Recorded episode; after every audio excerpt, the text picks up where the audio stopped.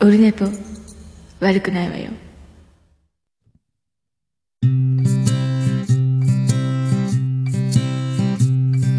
1時間目が終わった後寝ぼけまなこでやってきたおはようございます。おはようございます。言うても、時刻はもうすでに何時ですか ?21 時28分ですか？えー、21時30分ぐらいになっております。第222回でございます。オルネポでございます。やっております。えー今日はですね、222回で急に思いついたんですが、えーツイキャスは動画で、えー生中継という風にやっております。えーオルネポをいつもお聞きの皆さん、ツイキャス、えっ、と、ポッドキャストのリンクのページにも動画は貼っておきますので、まあ見れば、あ、こんなやって喋ってんだなという。えー全国の皆さん、私ですっていう、こんな、こんなやつです。手を振るのが逆で気持ち悪いっていうね。えーえー、なんだ？えー、機械いじると3割増しかっこよく見える。おユンユンさんいいこと言いますね。ユンユンユン拍手。ありがとうございます。なんやね。えーとね、それでね、えー、早速ですが、えー、大事な発表があります。本日、クレーンの免許証が家に届きました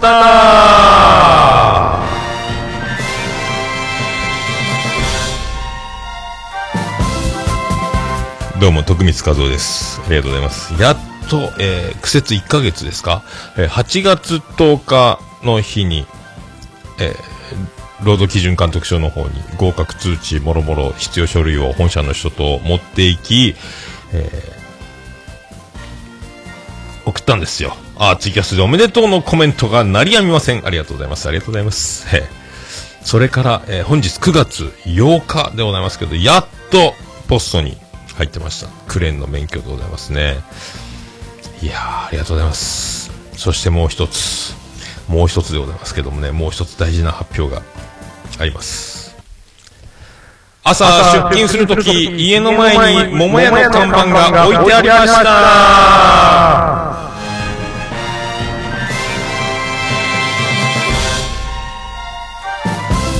どうも、徳光和夫です。えー、っとね、朝6時前ぐらいに出勤しようと思って、あの、家を出たらですね、家の玄関出てすぐ横に段ボールのでっかい段ボールがボーンと置いてあったんですよ。で、下に何か引いてあ、なんか入ってるっぽいんですけど、家の前に不法投棄しやがったなと思って、もう今から出勤なのにこれ、まあ、帰ってからするかと思って、もしかしたら、えー妻ジェニファーの弟のロビンソン王子が、えっ、と、今ね、ベビーベッドもう使わなくなったんで、あの、家の、もっと店舗スペースがあるんですけど、そこを倉庫代わりにお仮置きさせてもらえないか、収納させてくれないかって言われて、まあいいよって言ってたんですけど、またあの、夜のうちに何か子供の遊び道具いらなくなったやつをまた預かってっていうことで、とりあえず置いて帰ってたのかなと思ったんで、前日あの、ボーリング大会で分かんなかったのかなとか、帰り遅くなったのもあって、と思ったんですけども、よくはぐってみると、桃屋の看板があるという。あれ？と思って、えー工房中をですね、あの、桃屋の看板を作っていただいた先生に、あの、看板預けてたんですよ。あの、看板はあの、床の間に飾るみたいな、刀を飾るみたいなやつに立てかける感じで、桃屋の看板をこう、床にもうずっと置いときたいから、立てかけ用の、飾る用のやつ作ってってお願いしてたんですけども、なんかあの、和歌山の方になんか、福岡から、なんかもうこう展示会かなんかの仕事で、行った帰りに寄ってくれたみたいで、わざわざ和歌山から福岡に戻る、えー道中に宇部に寄って、夜中にそっと桃屋の看板を置いて、ダメも降ってきたんで段ボールをかぶせて行ってたと。で、僕全然あの、知らずに。で、朝僕6時出勤したんですけど、6時過ぎぐらいにメールが入ってて、あの、置いて帰りましたって、え？と思って、えーびっくり。びっくりなんですよね。はい。まあそういうのがね、先生にで、今日も電話して、ありがとうございますつって、あちょうど寄ったんですよ。あ、ありがとうございますと。これであの、あの、おっちょさん、あの、しげち兄さんの先輩でおなじみ、おっちょさんが、あの、もふもふ堂さんっていう写真をイラストに起こしてくれるサービスのイラスト屋さんから、もう僕の桃屋の前で、えー仕事の格好のまま写真撮ったやつをイラストに起こしてもらった額縁があるんですけど、えーその下に桃屋の看板を置いて、玄関を華やかにししたったと。いうことで、これあの、インスタに上げてますので、また後でこの配信ページの方に、あの、添付しておこうかなと。で、クレーンの免許も一緒に、あの、添付しておこうかなと。で、同時に9月8日2つ月中と。ダブル月中ということで、ありがたい話でございます。ええまあね、その、まだ免許来んのかっていつも会社の上司に言われてて、いや、まだ来てないんですよ、つって、おかしいな、みんな2週間ぐらいで届くぞ、言われて。マジっすか？え僕じゃあ、え？ってなって、もう1ヶ月経つんですけど、えーってなってたんですけど、もしかしたら、もしかしたら、あの、ピザとかのチラシと一緒に封筒が入ってて、えー知らず知らずのうち僕は、くしゃくしゃっと捨ててしまったのかなと。もうとっても不安な毎日を。で、帰ってくるたんびにまずドアの鍵を開ける前にポストを先に開けるというぐらいなのを毎日繰り返して、今日も来ない。今日も来ないと。私は待つ。あなたは来ないっていう感じになりましたけども、えーいやー、なんのことはないっすよ。簡易書き留めやんかーい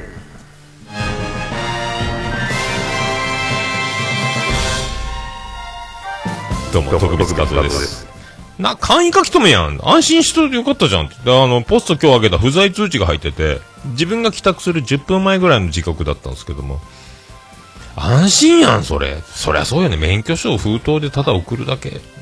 ないよね、っていうね。そういう情報が全くわからないまま。でも今日あの来たので、もうやっと、えー運転できる。運転はできる。でも、上手じゃない。危ないから、今から修行しなきゃいけないということになりますけど。だから、あの、実技教習に行ったのが8月の初めの頃なんで、完全に1ヶ月以上、またそれから運転していないところの位置から。で、今日もね、あの、コックピットっていうか運転席、天井クレーンに上がって、あの、先輩の運転の後ろでずっと見せてもらったんですけども、これは難しいと、と思いながら。いろいろ教えてもらったり、質問したり、えー点検の仕方とか、運転の仕方とか、これ時間かかるなって思いました。以上でございます。いや、ほんとね、もしかして捨てちゃってたらこれ大事件だなと思ってたんですけども、えーよかったです。よかったです。もう安心、安心でございます。安心でございます。えーえーそれではですね、えー LINE アットいただいておりますので、あの、こう今ツイキャスをご覧、これが iPhone で、これでメールを読んだり、えーポン出しアプリやりながら。で、こっちでラケットルックス U を流しております。で、こっちが通常のオープニングジングルを流す iPhone3 つつないでやっております。はい。で、録音は、えーボイスレコーダーをつないでミキサーでやっておりますね。えーこれがミキサーでございます。これがミキサーでございます。はい、ということで、LINE アットいただいております。えービスマルク、ネクスト、秘境ラジオ、シーズン4、えービスマルク大先生からいただいております。読んでいきたいと思います。行きましょう。桃屋のおっさん、オルネポ最高終身名誉顧問豊作チアマンのアマンさん。およびリスナーの皆様、こんにちは。先週、鳥人間コンテストをやってました。えー青春を科学部に捧げている大学生を見て涙してしまいました。おっさんも何かを見て泣いてしまうことありますか？どういうものに涙ぼろいですか？よろしければ教えてください。はい、それではお答えください。というのは書いてませんが、もうよろしければ教えてくださいってもう文章に入っちゃいました。はい、このくだりが使えなくなりましたね。ビスマルク、ナイス、ナイスセーブでございます。ありがとうございます。涙するですか？えーっとね、涙するのはね、本当に涙もろくなりますね。えー、特に熱湯甲子園、えー涙もろくなります。あとあの、高校野球の予選を見に、えー行くと、行って、プレーボールかかって、スタンドから全力で、これ負けたら引退っていうあの緊迫感、負けたら終わりっていう緊迫感で野球、ネット裏で全然僕、どっちの親でもないですけど、ネット裏でもう涙、目頭が熱くなっておりますというね、えーどうも栗頭でございますという、ドクタースランプあられちゃんにいた、えー栗頭先生でございます。二頭身でございますっていう。でね、最近あの、水戸黄門を録画して毎日月金録画して、1日2話とか見たりするんですけど、水戸黄門が面白くてしょうがないんですけど、水戸黄門を見て泣くというね、ことでございますよ。泣きまあと、熱湯甲子園、泣きますね。分かっちゃいるけど泣いちゃいますね。うん。あとね、なんか、映画見ても泣くし、泣くっていうか、泣きそうになるというか、泣くんですよ。だから、なんすかね、涙もろいもんですよ。特に40過ぎると、かなり涙もろくなりますね。えー、なんでしょうね。来た道、行く道、その辺含めて、泣いちゃうんでしょうか。よくわかりません。よくわかりません。でも涙もろくなったのは確かです。えー、わかりません。わかりませんね。涙は心の汗とでも言うのでしょうか？よく聞きますけども、わかりません。わかりません、僕には。はい。謎でございます。なんでしょうね。でもね、なんかあの、感動するんでしょ？みたいなのが分かっちゃうと、それは無理ですけど、難しいですよね。映画作るのも、でも感動するとか、泣くっていう映画を作る方が、あの、笑い、コメディの映画よりも、難しくないっていう話聞いたこと。笑いのツボは人それぞれとかだけど、泣くということは結構、あの、統一性があるというか、ある法則があるらしいです。よくわかりませんけどね。えーそういう気がし、気がするというか、そうらしいです。はい。笑うのは難しいんでしょうね。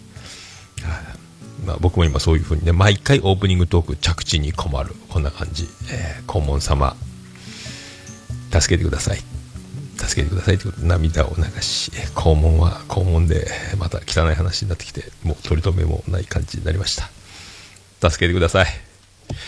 人生楽ばかり。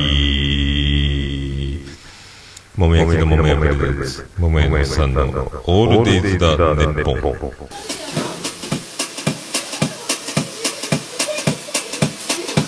ててて、てててて、ててて、てててて、てて、てて、てて、ててて、ててと、宇部市の中心、山口県の片隅、宇部市の中心からお送りしております、桃屋のおっさんのオールデイズ・ザ・ネッポンでございます。今回は、ツイキャス、えー生中継、動画編でお送りしてますが、絵で見せても特になんじゃないと思いますけども、とりあえず、なんとなくやっちゃいましたが、えーやってもやらなくても一緒じゃないかという気がしてきてなりませんが、まあ、一応やってます。桃屋のおっさんのオールデイズ・ザ・ネッポン、えー略して、オールネポ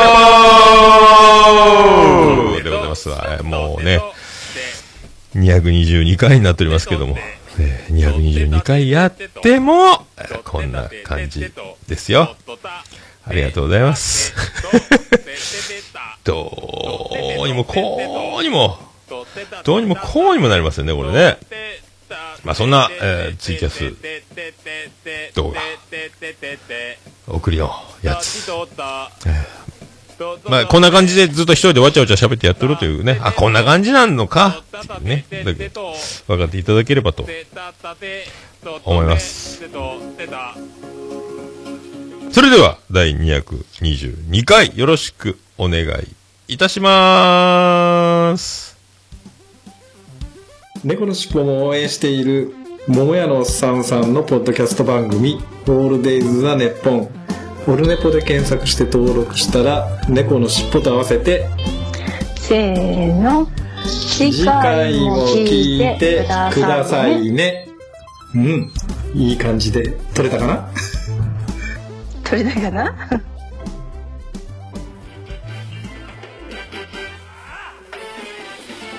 はい、ということで、第222回お送りしております。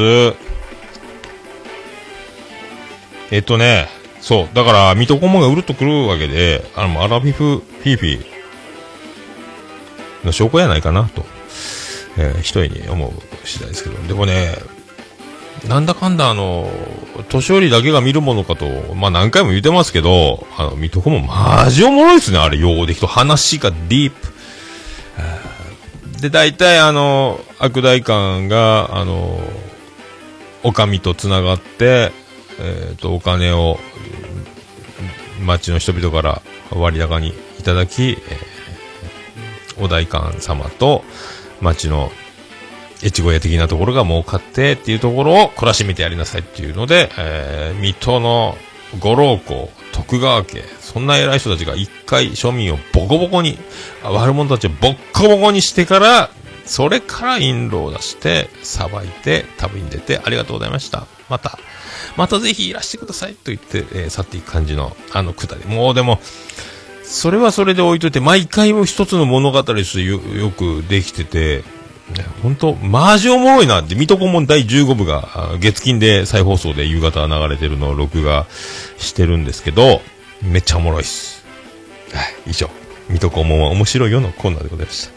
それでね、あのー今週も過酷な勤労、明日休みなんですけども、えっ、と、過酷な勤労で、だいたいだから5時に起きて、6時前から6時ぐらいにはしゅ、えー家を出て、えー朝7時から、えー勤労が始まり、えっ、と、で、船の関係で船が2000、2つ3つある日もあるんですけど、それであの終わったのが、えーヘトヘト10時半ですよ。夜の10時半に終わるんですよ。朝7時スタートね。家出るのは6時。朝起きるのは5時。そして、え仕事が終わったのが10時半。だから、普通に帰ってきて11時ぐらいの帰宅になって、そこから洗濯し、ご飯を食べ、シャワーを浴び、寝て、また朝5時に起きてのサイクルになるんですが、えー10時半にお疲れ様でしたーって帰って、えー自転車乗って出発進行ってずるって滑ってたんですよね。あの、滑ったって僕のトークのことではないですよ。まあ、それはいつも滑っとる。滑っとるがなっていうことになるんですけども、あの、ね。そんなこと言っても、あの、でかいぞ、音が。あの、パンクしてたんですよ。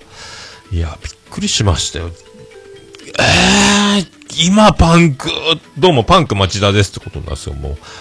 パンクですよ、マジで。およよ、およよ、だからあのースクラップを、えー船とかで運ばれたり、トラックとかで運ばれてきたスクラップを、えーと、回収して、それを電気炉で溶かし、そしてまた鉄の塊の柱に生まれ変わって再生して、それをまた各、あの鉄を使う工場へ船とかトラックなりでまた出荷する中の、そのスクラップで切り子とかがあるんですよ。切り子ってあの鉄を刃物で削ってあの、ネジみたいにあの、くるくるくるってなってる、あの、パスタみたいになってる状態が、あの、荷台満帆で構内走ってて、あの、道路に転がってて、まあ、路面の清掃はやってるんですけど、端っこの方に残るという。端っこに残るってことは自転車の通る道、歩道とかに巻き菱のように、あの、転がってて、で、パンクしてたんですよ。後で、あの、じゃあ帰り24時間営業スーパーのトライアルによって、そこでパンク修理キット700円ぐらいのやつ買って、でもこれは、今10時半、10時38分、パンク発覚なので、どうもパンク町田ですってなって、で、スーパー寄って、で、買って、家着く、歩いて帰らなきゃいけないって、そのまま自転車乗ったら、あの、チューブが、めっちゃ破けて大変なことになるんで、もうまさに Season in the Sun どうもチューブですってなっちゃうので、ね、飯島直子の元嫁、そんな生活が羨ましい。どうも前田ですってなるんですけども、あの、しょうがない。だから、ちょうどサンドイッチが半額の57円で売ってて、で、もうまだ、今日はね、あの22度とか1度とか寒いんですけど、まだ残暑、先週、あの、暑かったので、ガブ飲み、愛のスコールを買ってですね、せめてスコールだけは愛をいただこうという、この、ね、あの、暑い中、スコール500ガブ飲みしながら、自転車をしながら、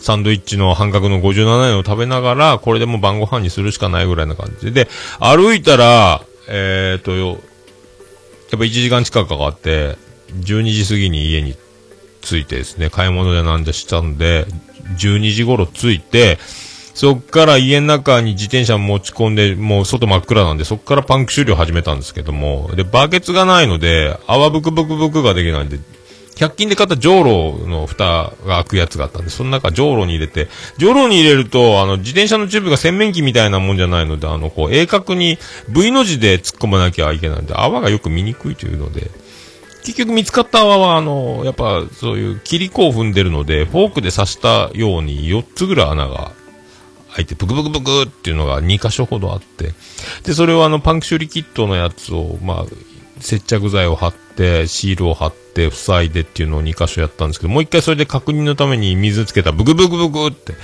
ら、貼ったシールをもう一回その上から接着剤、さらにその穴を、漏れを修復するので、ぜ在庫全部使い切っちゃって、なん5、6回分あったシール全部使い切って、で、やっと終わったっていうのが1時過ぎ。やっと終わった。汗だくですよ。汗だくの、えー10時過ぎ、10時半まで、えー勤労してヘロヘロからの1時間歩いての、えーヘロヘロで終わって、あとはタイヤにチューブを戻すという、そうチューブ引っ張り出すのも大変なんですけど、戻すのも大変で、で、タイヤに引っかかるんで、えいって引っ張ったら、えーまたチューブが破けてしまってですね、新たに破いて、ダメだこりゃなってですね。これで、えー何が決まったかっていうと、あの、朝、次の日、走っていかなきゃいかんな。歩くか、走るか、どっちかで帰らない、出勤しなきゃいけないというのが決定しまして、朝5時40分からジョギングスタートですよ。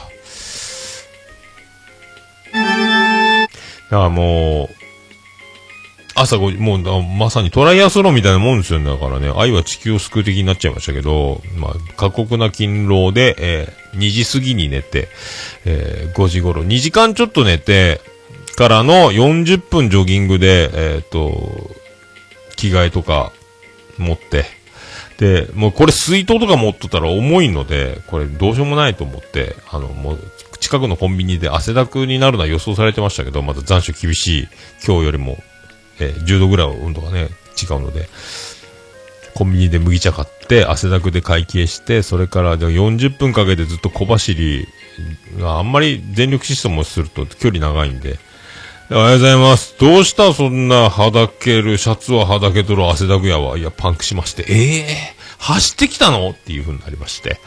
えーありがとうございます。なって。その、もう、休憩中はうとうと寝るぐらいに、もう疲労困憊でございまして、どうもコンバインですなったんですけど、いや、いや、大変やったっすね。で、そんなんで、えー次の日定時で帰れたので、前の日は10時過ぎのね、終わりですけど、その日は定時で帰れたので、えっ、と、会社の同僚の子が送ってくれて、家まで送ってくれたんで、あの、それから自転車に、あの、自転車を押して、あの、パンク修理行こう。最寄りの自転車屋、駅前にあったなと思って、えそこを送って行っってですね、あの、まだよくあの、チューブを、うまいこと難しくて、あの、収納でちょっとはみ出てるけど、まあ、押す分には構わんだろうっていう、チューブがはみ出たまんま、ちょっとはみ出たまんま、押して、自転車まで行こうと思った、途中で、チューブがどんどんどんどん出てって、なんか、キューって軸に巻きついちゃったんで、軸にぐるんとチューブが一周巻きついた状態で後輪がにっちもさっちもいかなくなって、で、路上で恥ずかしながらまた自転車をひっくり返して、えチューブを軸に巻いてるのをまたほどく作業しなきゃいかんなっていうのをやってたら、え自転車のサドルがちぎれて、えーあの、座面がですね、あの、コロコロコロっと転がって、ついにあの、もうサドルまでもげちゃったというね、もう10年ぐらい乗ってる自転車が6000円ぐらいでミスター、グッティで買ったやつですよ。それをね。で、やっとこさ、結構何分ぐらいですかね、歩いて自転車着いて、おじいちゃんが出てきたんですけども、すいません、パンクしまして、つって、で、僕の自転車見て、で、じゃあこれちょっとこっちまで入れましょうね。自転車お借りしますね。って自転車持った瞬間、サドルやっぱ持つじゃないですか。自転車屋のおじいさんも。サドルがゴロゴロゴロンっていって、鼻で割られたというね。なんじゃこれ、ハンドルは曲がっとる、サドルは取れる、メッシュのカゴは破れてる。なんじゃこの自転車は。これ、で、タイヤこれ、え？ってなって。これタイヤ変えました？いや、これはもう、最近イオンで新しいの、チューブも、外側のタイヤも取り替えたばっかりですっていうね。ボロいけどタイヤは新しいっていう。でもなんかもう全部ボロに見えるんですよね。これ新品ですか？って言われて。はい、そうです。で、恥ずかしながら昨日夜中だったんで自分でパンク修理してたら、あの、塞いだ後に破いてしまいましたって言って、これはいかんねって言われて、これもチューブ交換ですねって言われて、誰がベストセラー様やねんっていうチューブの曲でございますけどもね。まあそれを置いといて。で、3500円になりますけど、3500円ってなって、たっけえなまあでもしゃあね、背に払う。これ自分でやったら時間はかかるしって、もうそんな労力、もう前の日2時間しか寝てないし、40分走ってるし、もう労働、長い労働した次の日であるし、もうお願いしますという、もうこれ予算かけるしかない。で、すごいスピード速いです、やっぱ。で、タイヤ外すのも速いし、で、チューブを入れ替えるってことは、自転車の軸を外さない、止めてるとこ、真ん中のネジ全部外さなきゃいけなくて、後ろブレーキのワイヤーも外さなきゃいけなくて、そうやって、まあ、っという間に付け替えて。で、やたら心配なのはネジを締めるスピードが速いおじいさん。まあ、翌日出発した時に、あれ空気少ねえなと思ったんですけども、あの、タイヤの空気入れのネジの増し締め、ゆるゆるというね、大丈夫かよ。走りながらどんどん部品が取れていくんじゃないかっていうぐらい、やっぱ、その辺は思ってた以上に怖くて、次の日自分で空気を入れ直すという展開だったんですけど、まあ、それ治って、で、自転車ありがたい、ありがたやで乗ってって、で、なんか、もしも、えーチューブ買ったらいくらなんだろうってホームセンター寄ったら、998円っていう、売ってたら、自分でやったら998円だったんですけど、まあね、労力は無理やなというので、まあね、で、それを考えてもまあね、2500円ほど上乗せする価値はあるいい仕事、助かりました。ってまあ、ね、道具探すのもね、あの、ネジ外すのも大変なんで、これは慣れてる自転車のスピードにはもう到底追いつかないわけで、いい時間を買ったなと思ったんですけども。で、あの、自転車ちなみにいくらで売ってんのかな？世の中、パンクしないタイヤあるらしいよねって、あの、タイヤが強いタイヤになってるのが結構あるって聞いてたんで、ホームセンター見てたら、完全にもう空気を入れないでいいタイヤ。中が全部ゴムになってるっていうタイヤ、の、自転車。えー、26,800円。たっけえな、これは買えんなっていうので。で、昨日ちょうど妻ジェニファーから電話かかってきてて、えっ、と、こういう事情だったのよ。で、高くてね。まあ、とりあえずは、また次のパンクした頃にまでには考えようかなと思ってる。じゃあ、それを買った方がいいんじゃない？買ってあげようか？買った方がいいんじゃない？ってなって。今度福岡から、えーまた来る日があるから、その時にまた話し合おうかという。もしかしたら自転車、まあ自分で買ってもいいんですけどね、一応買ってもらうという形を取った方がもっといいんじゃないかというね、そんな気もしておりまして。そんな、えー、ほんと自転車の、まあね、巻きびしを、車もパンクするぐらいな、えっ、と、ところなんで、その職場がね、原付もパンクする、車もパンクするぐらいな、えーところなので、まあね、あの、自転車はもっとパンクするわ。今まで気をつけてて、まあ5ヶ月間生き延びてきたんですがね、5ヶ月間。それでもパンクするという、えーそういうことですよ。まあ、非常にね、非常に、そういう、あの、厳しい環境で自転車乗っておりますので、なかなかでございますけどね。まあそういうことで、そんな曲、そんな曲いきましょうか。そんな曲いかんねそんな曲はどこにある、そう、曲を、曲を出さなければいけない。どこ行った？ありました。じゃあ、そんな曲お送りしましょう。ビアンコネロで、サテッツ、フィクション。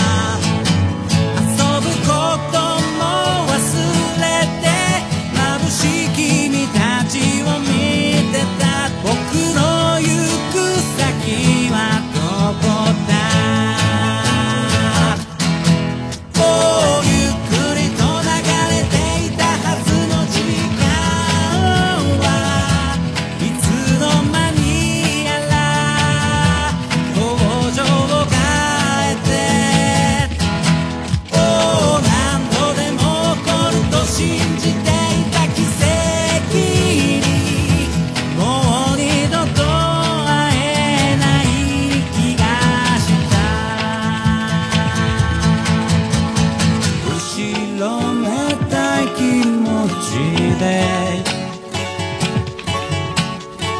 かき集めてた幸せ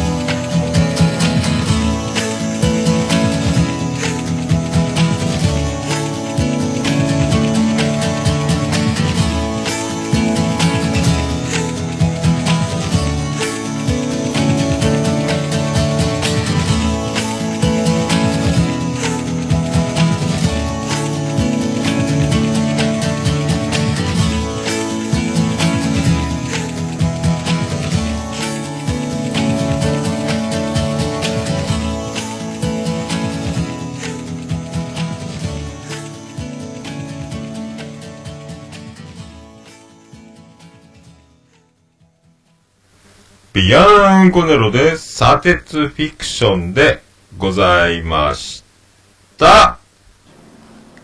もうオルネポ聞かなきゃでしょ？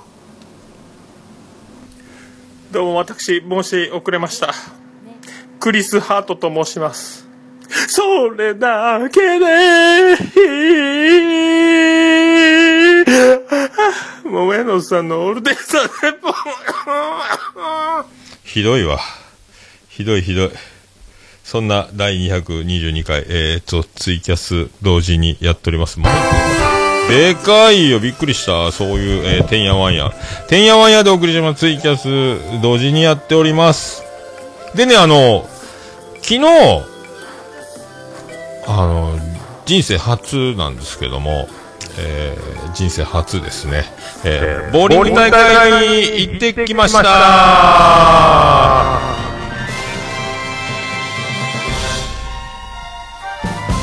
どうも、徳光和夫です。はいえーと昨日ね、あの、人生、初めてですね、会社でボーリング大会があって、昨日行ったんですけども、まあ、日頃の勤労の成果というか、もう腱鞘炎がひどくてですね、手首、まあでもボーリングは実際あの手首は使わんで、あの、なんすか、まっすぐ投げて、あの、こう、スポッとこう、握手、投げ終わったと握手するみたいな形にこう、なるぐらいなもんだみたいな話がね、あったぐらいなので、まあ大丈夫だろうと。あのね、プロボーラーはあの、スケバンデカみたいなあの、こう、ガチッとつけるじゃないですか、手首に。あれだから手首曲がらんためですよ的なものもあるらしくて、まあ、そう、そうらしくて。まあいい。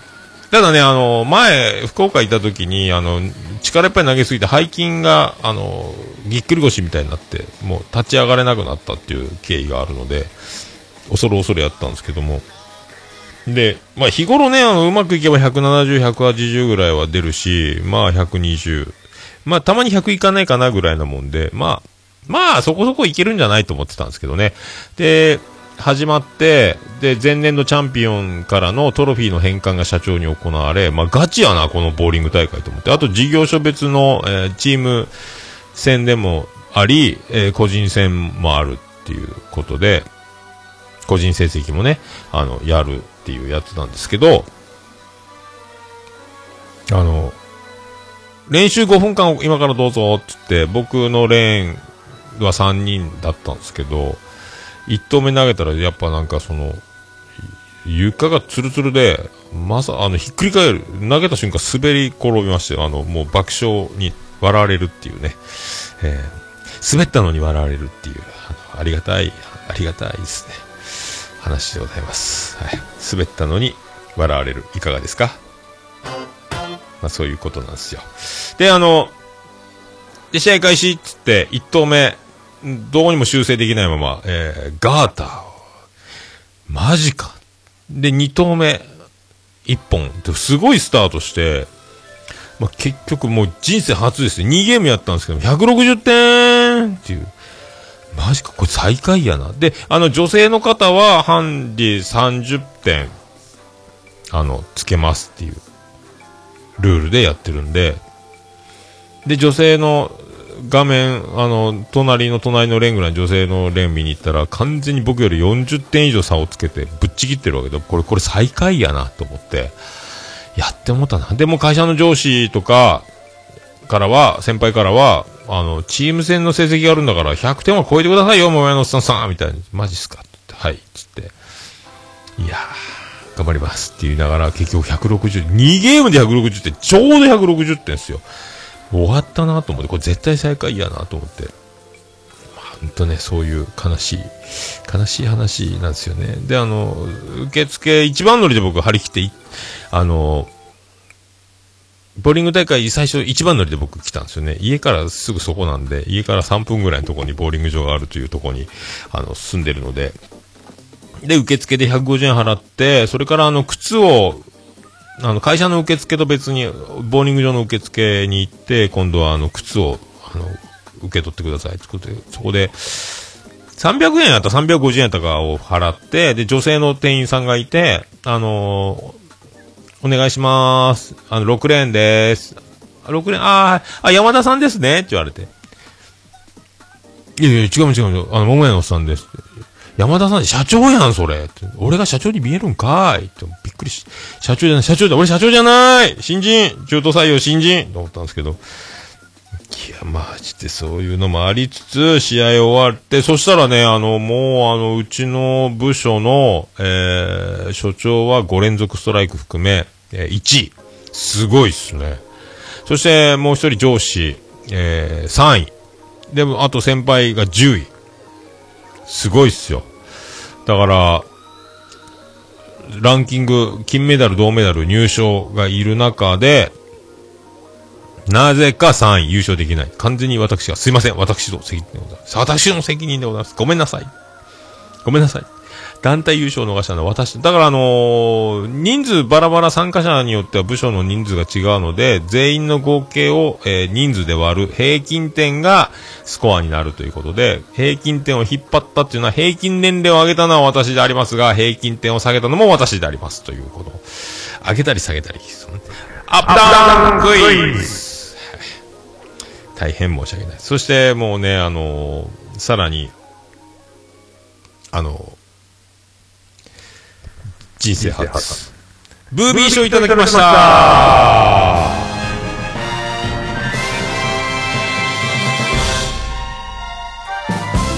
どうも、徳光和夫です。初めて、えーブービー賞なるものをいただきまして。だから、なぜか僕の160点よりも点数の低い人がいたっていう。誰やねんっていうこともわかんないですけど、僕より下手くそはいてありがとう。まさか、もうだから意気消沈ですよ、もう。会社のチームの成績を引っ張り、引っ張るというか足を引っ張りね。の中、えーブービー賞ということで、そのギャップで、一応、あの、自分の部署の会社の上司の皆さんは、よしって、で、喜んでいただいて、こう一応僕もガッツポーズを一応して、ブービー賞ですけどね。で、あの、社長から商品をいただきまして、えー最後あの、ボーリング場で表彰式をやるっていうのは別にミーティングルームみたいな個室があって、あの、そこに集まってやるんですよね。で、そこで自分たち会社の人、人間だけが集まるその、ミーティングルーム、会議室みたいな、なんか、その個室があって、そこでそういう商品を私やったんですけど、一応だから、社長から受け取って、えー他の社員、知らない部署、皆さんの前で、商品を掲げ、えーやったったぞって、そんなのやったのは僕だけですね。そういうおちゃらけたことを46歳でやってしまい、ブービー賞いただき。で、家帰ってブービー賞、これもインスタで一応もらったってあげたの、中身が、なんと、ジェリー詰め合わせ。あ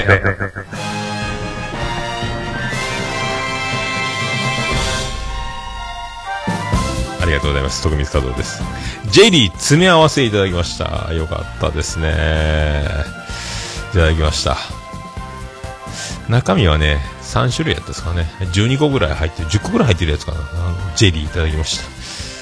はいブービー賞いただきました。まあそういうことでございます。ありがとうございます。まあね、ほんとね。だからね、通常あのー明日、今日仕事だったんですけども、仕事の前の日も飲まないんですけど、昨日も飲んでありましたね。もう、ブービー賞やし、もう、祝いなのか祝いじゃないのかよくわかりませんけども、酒飲んじゃいました。はい。そういうことでございます。はい。いやー、まさかね、ブービー賞いただけるとは思いませんね。はい。さあ、じゃあ、そんな、ハッシュタグ、オルネポ。あ、まさ、ハッシュタグオルネポ。オルデポ。どうも、クリス・ペプラです。ハッシュタグオルネポ、ハッシュタグ、ツイッターハッシュタグで、オルネポでつぶやいていただきました。ありがたいつぶやきを紹介するコーナーでございます。最新から行こうと思います。ハッシュタグオルネポ。あー、ピスケさん、ツイキャスのコメント、えー、音追でいただいておりますけど、あの、これ、生で見ると相変わらずすごい笑って何がすごいんでしょう映像も生放送って書いてますが、ありがとうございます。ありがとうございます。はい。まあ、こういうわちゃわちゃ、あの、ミキサーいじりながら、えー、iPhone いじりながら、えー、やっておるっていう、ハッシュタグオルネポ。わかりませんね。よくわかりませんね。ありがとうございました。続きまして、ケンチさんいただきました。昼ネポ。9月1日拝聴飲んで弾けた日の、えー、ったいだな翌日でありながら、使命感を持って語るおっさん、これまたよしということで、あ、そうそうそう、あの、先週の金曜日は、今週はボーリング大会でしたけど、先週は会社の納涼会ということで、飲み会があって、初めて会社の、こう、オフィシャル飲み会に参加してですね、酔っ払って酔っ払って記憶が曖昧です。でもそれを昼寝ぽで喋ったという、えー9月1日の昼寝ぽですね。はい。二日酔いでしたね。まただから、今日もね、終わったら、えー飲もうと思います。飲みながら、えー刑事物語でも見ようかと思います。はい。ありがとうございました。続いて、あばらや204号室いただきました。204号室。あーあばらや204号室 R でございます。ガンちゃんでーすが、今年は流行語大賞。今年は大賞濃厚らしいので、あやかって今年は、あばらやもうノミネートくらいはしておきたいということで、えーハッシュタグオルネポ、ハッシュタグ猫のしっぽ、ハッシュタグ流行語大賞2018、そんなんがあるんかいっていうわけで、まあね。あの、でも、ガンちゃんですが流行語大賞っていうか、あの僕的には、流行語大賞は、ガンダルです。もっと、ガンダルです。っていうことね。ローを強めに、ガンダル。こっちの方だと思っておりますけど。まあでも、高橋くんの生あばらやを聞けたのは僕は今年は、あの、いい思い出。結構だから、あの、本人は謙遜してますけど、あの、みんなあのあばらやは聞けてよかったなって思ってるはずですよ。あの、で、割と、割とというかかなり、えー、高橋さんに会う機会がオフ会等であった場合、絶対あばらやって怒鳴り入れてください、生で聞かせてくださいってなると思いますので、その辺はあの、準備しておいた方がいいと思いますよ。はい、ありがとうございます。また飲みましょう、あばらや。あばら、これ、かぶとくんにもよろしくお伝えくださいね。まあね、そういうタイミング合えばいいですね、いつかね。ありがとうございます。えーみおさんいただきました。アットマーク9月29日イベントやります。in 神保町から、てんてんてん消えてますね。これ神保町 R、TRS29 を。あ、トランクルームスタジオか。では、みおさんいただきました。192位から195回を拝聴家の掃除をと思いひたすら流しつつですが流しつつでしたが掃除がはかどる良い意味でオルネパーポッドキャストというよりラジオって感じで改めて好きやなと思いましたまたちょいちょいトラスさんの名前を出してくださり感謝感激ですということでありがとうございます今192から195ってだいぶちょっと前聞いてくれてるんですありがとう掃除がはかどったそうですはいありがとうございます。改めて好きやなという皆さんでありがとうございます。はい。僕も好きです。ありがとうございます。ありがとうございます。こんなに過去回ありがとうございますね、本当ね。えートランクルームスタジオ。相変わらずおもろいですね。はい。よろしくお願いしますね。ありがとうございます。え次まして、現地さんいただきました。221回拝聴ほう、ブライアン君、たくましく育ってますね。父親が離れていても素晴らしい。きっと奥様がしっかりされているのでしょう。わら、わらって何ですかありがとうございます。ありがとうございます。これ何でしたっけ？あ、でも高校ね、えー、まあ、本人はね、剣道部のあるところに生きればいい。将来はどうでもいいっていう。まあ、僕とほぼそっくりですね。はいこの前も顔にマジックで落書きして、そのまま消さずに、友達に、肉とかほっぺた服部君みたいにしたまま授業を受けたと言って、それが、えー消さずにそのまま授業を受けて先生がめっちゃ怒って洗ってこいって言われたっていうエピソードが妻ジェニファーから報告がありまして、俺と一緒やなと思いまして。面白いに忠実そして怒られるもう僕と一緒だなと思いましたけど遺伝子は怖いです。はい、えーありがとうございます。えー、もちとともの理不尽な大地さんからいただきました。信じます。ありがとう。オルネポさんって書いてます。なんじゃと思ったらこれ。えっ、とアマンさんとやりとりがされててえー、だからランキングにいますよというツイートをいただいて、ありがとうございます。何が起きてるんでしょうかという、もうちとともの理不尽な大地さんがバブルなんでしょうかというね、いう感じ。だから、オルネポパワー信じるか信じないかはあなた次第的なのはマンさんが言った後の返事が信じます。ありがとう、オルネポさん。ここだけがハッシュタグがついているので、一体何だったんだろうと思えばそういうことだったということでありがとうございます。信じるも信じないもあの、持ちとともの理不尽な第三の実力そのものではないでしょうが、全然、あの、私はね、っていうか、あの、私に力を貸してくださいということでよろしくお願いします。はい。えー続きまして、ガンダルです。ガンダルです。はい、ガンダルさんいただきました。オルネポジさん221回猫のしっぽのご紹介ありがとうございました。シラフで一人収録だと小声になるのよ。かっこ笑い Audacity でコンプレス。しまくりでんがなっていうね、えーガンガンダルです。でんがなまんがなみたいな。やっぱ小声で収録して、ものすごいコンプレックス、コンプレックスじゃない、コンプレッサーかけて、あの、音量、音圧してるということだそうです。以上。以上ですか？えーハッシュタグオルネポ以上でございます。あの、ハッシュタグカタカナでオルネポをつけてつぶやいていただけますと、私大変嬉しいございますので、あの、どうぞお気軽につぶやいていただければと思います。私、大変喜びちょこらまんままそれでございます。以上、ハッシュタグ、オルネポのコーナーでございました。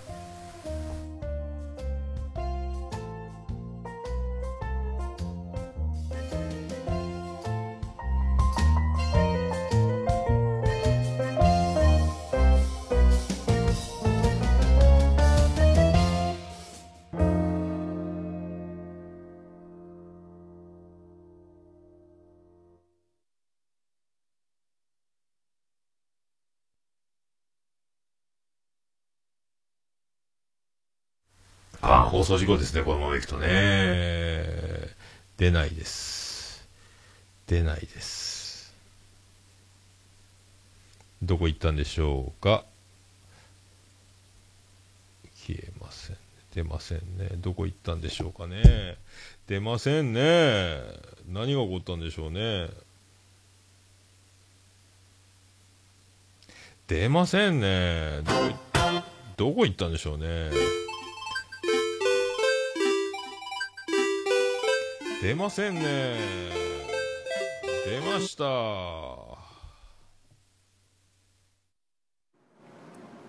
お、る、ね、ぽ。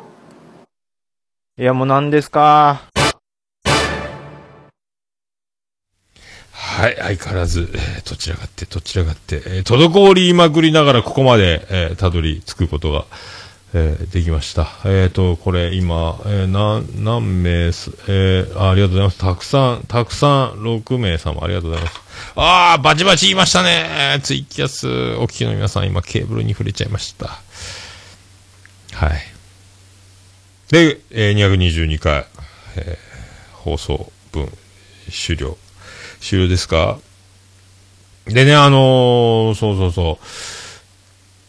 岡村隆史オールナイトニッポン歌謡祭なんですけど、あの、時刻調べまして、まあ、あいや、とりあえずエンディングでーす。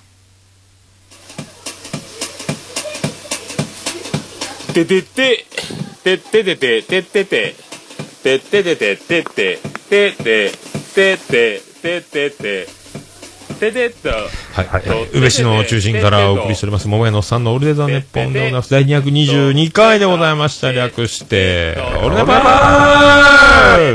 えーどうも、大阪直美スペシャルでございますけどもね、はい、お送りしました。えー大阪直美がいるならば、いつか、宇部美智子みたいなテニスプレイヤーがいたらね、と、勝手に。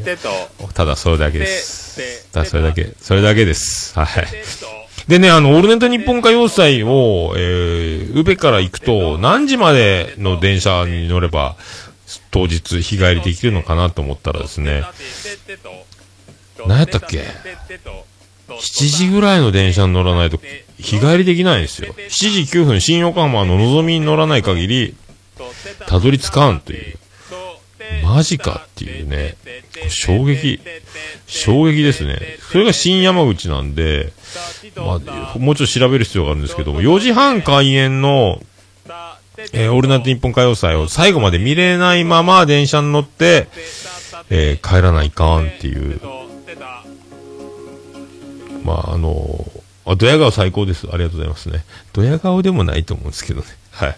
で、あの、そういう、あの、とんでもない、初めてまあでもね、あの、僕が一番オールナイト日本歌謡祭は、あの、岡村さんのポイズンが聴ければ、まあいいと思ってるし、あとグッズを買えて T シャツを買って、だから去年の T シャツを初めてその日におろして、着て、えー横浜アリーナに向かうというのを去年やりましたけど、今年もまた去年の T シャツを着て、去年も行ったんだぜというのを、えー引っ提げて、横浜アリーナへ行くという形になりますね。で、まあ、途中でもう涙を流しながら帰るしかないんですけども、しゃあないですね。まあ、まだね、1年目なので、その、月曜日有給を取るというのは、ちょっと勇気がいりますね。有給だけに、勇気、いやーこれもブービー賞以下ですね。これ、ありがとうございますね。そうででね、昨日、オールナイトニッポンで、岡村隆史オールナイトニッポンで、えー、参加アーティスト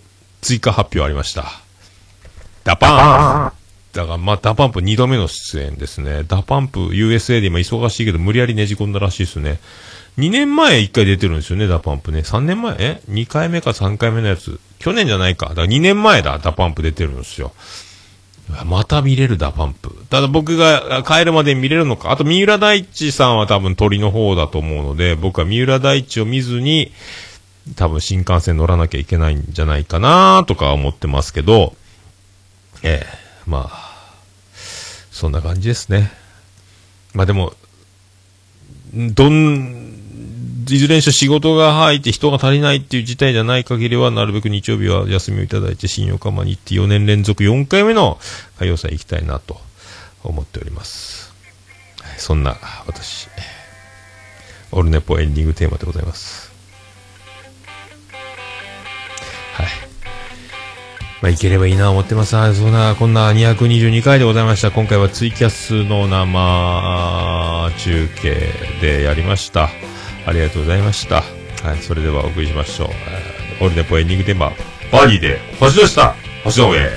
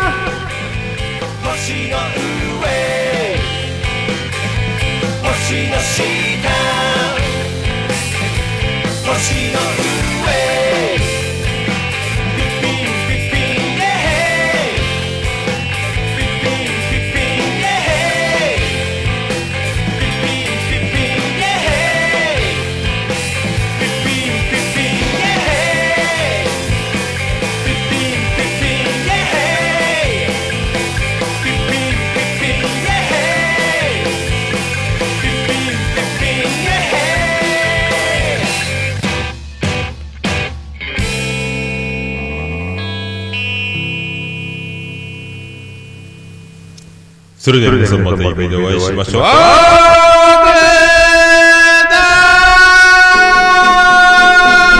福岡市東区若宮と交差点付近から全世界中へお届け桃屋のおっさんのオールデイズ・ザ・ネポー